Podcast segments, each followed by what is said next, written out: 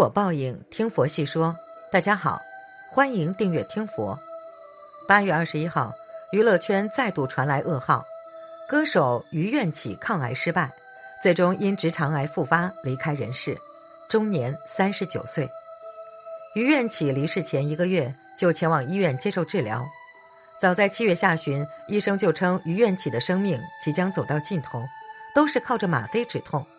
没想到他最终还是没能挨过去。于愿起离世后，受到了很多明星的到场吊唁，就连向太和向华强都送了花圈到场。他的女儿也十分悲伤，不舍母亲离去。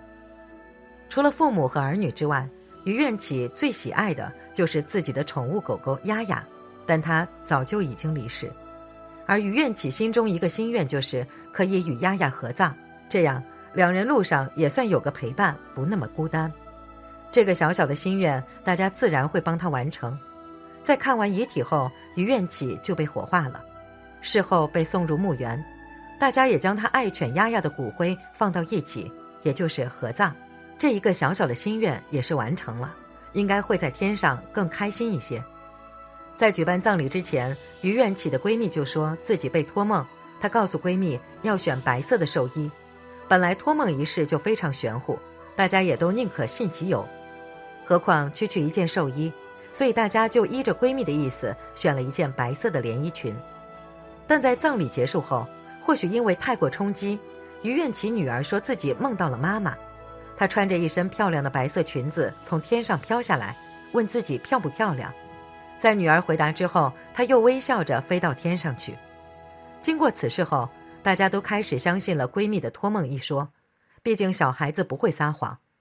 于愿起的骨灰将在基隆永恒园区安置，因为他的阿伯诸葛亮也在这里，所以于愿起早就选好位置。他想要跟阿伯在同一个地方。弟弟也表示已经祭拜过诸葛亮，希望他能够多照顾一下姐姐。当初也是诸葛亮在举办追思会的时候，所有人都到场了。广阔的草地，充足的阳光。无论是风景还是建筑都十分漂亮，这也是于愿起最后选择这个墓地的原因。于愿起的弟弟说，在祭拜过诸葛亮以后，晚上就做了个梦，梦里诸葛亮说，姐姐的死是因为前世业力太重，所以得了癌症，英年早逝。那么于愿起的死因到底和前世的业力有没有关系？看看佛怎么说。佛说，众生得病有十种因缘。生老病死是凡夫俗子这一生都不可避免的，得病也是比较常见，比如感冒再普通不过了，有时得了大病可谓是苦不堪言。在佛医经中，佛陀说人得病的十种因缘：一者久坐不卧；二者食无待，饮食无度；三者忧愁；四者疲疾；五者淫逸；六者嗔；七者忍大便。八者人小便，九者治上风呼吸，十者治下风。而在摩诃止观指出，造成疾病的有六种因缘：一四大不调，四大是地水火风。在释迦佛眼里，我们的身体不过是地水火风四大元素的合合。在圆觉经中，释迦佛指出，地大以坚硬为性，如人身中之毛发、爪齿。皮肉、筋骨等均属之；水大以润湿为性，如人身中之唾涕、脓血、津液、痰泪、大小便等均属之；火大以燥热为性，如人身中之暖气属之；风大以动转为性，如人身中之出入息及身动转属之。四大不调就是生病的别名，生病佛门称之为四大不调。《弥陀略解圆中钞》中讲：地大不调，举身沉重；水大不调，举身胖肿；火大不调，举身蒸热；风大不调，举身倔强。二、饮食不节，饮食不节，过饥过饱，或饥饱无常，暴饮暴食，不知道适度，营养不得补充，或损害脾胃，致使气血亏少，正气不足而致病。尤其是现在我们吃的食物。比如蔬菜瓜果有很多都是打农药，所以会有农药残留。如果洗不净的话，长期吃必然会得病。三，坐禅不调。从修行的角度来讲，打坐对身心的修炼有着不可替代的作用，但从骨结构上来说的话，由于打坐要长期保持一个姿势静坐，因此只要姿势不当，随着坐的次数越多，时间越长，姿势不当所导致的弊病将会被显现出来。但是由于这种对身体的伤害是一个渐变的过程，比较隐性，很多人都不知道自己的问题是打坐所造成的。很多人打坐的时候，为了求精进。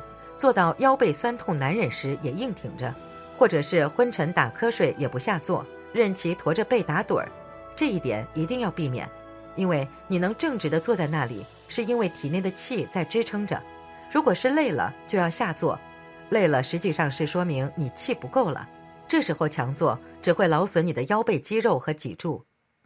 四鬼神得变，定制法师开示，病的原因是什么呢？比如说。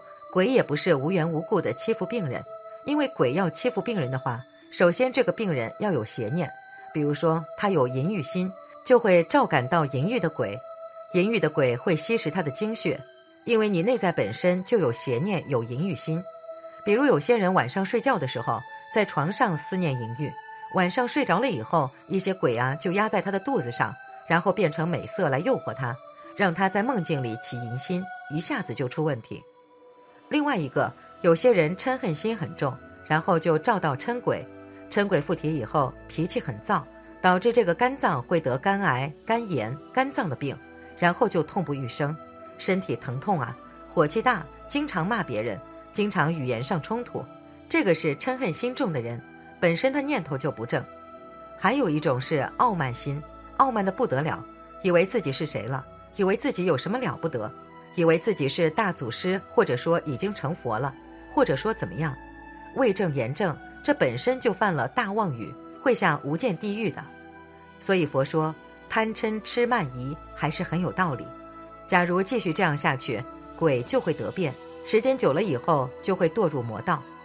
有正念，所以鬼不得变；如果说没有正念，鬼就要欺负你了，就要害你。所以有鬼不怕，关键是你有没有正念。